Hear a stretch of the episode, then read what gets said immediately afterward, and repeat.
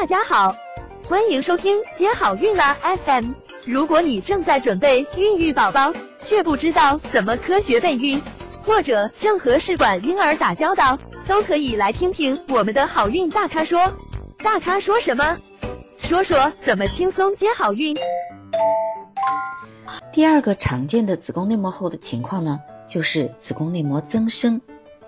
那子宫内膜增生呢，分两种类型，一种是无不典型性的子宫内膜增生，还有一种就是子宫内膜的不典型增生。那么它有哪样的临床表现呢？大多数人没有症状，少部分人呢有不规则的阴道出血，或者是月经量的增多，有血块等等。那么如何诊断呢？也是做阴道的 B 超。那确诊呢，就需要通过内膜的组织学检查，也就是病理检查。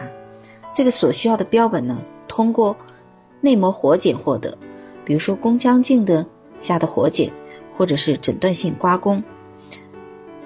以普通的内膜活检，也就是盲目的活诊刮相比呢，诊断性宫腔镜呢，更有助于获得有意义的标本。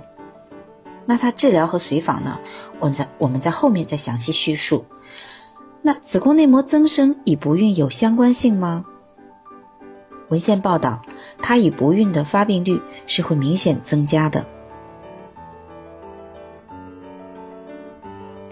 想了解更多备孕和试管的内容，可以在微信公众号搜索“接好运”，关注我们，接好运，让怀孕更容易。